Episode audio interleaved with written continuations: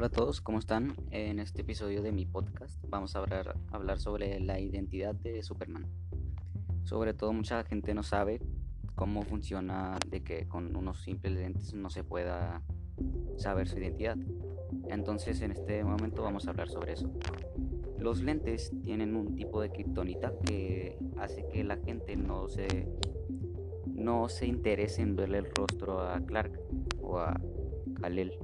Entonces, como la gente no quiere verle el rostro gracias a esa kriptonita, también si se le queda viendo mucho tiempo se empieza a marear.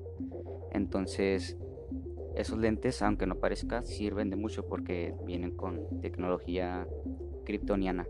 ¿Y por qué no le hace daño? No le hace daño porque es una cantidad muy mínima de kriptonita. Y bueno, pues eso es todo sobre este episodio y espérense al próximo.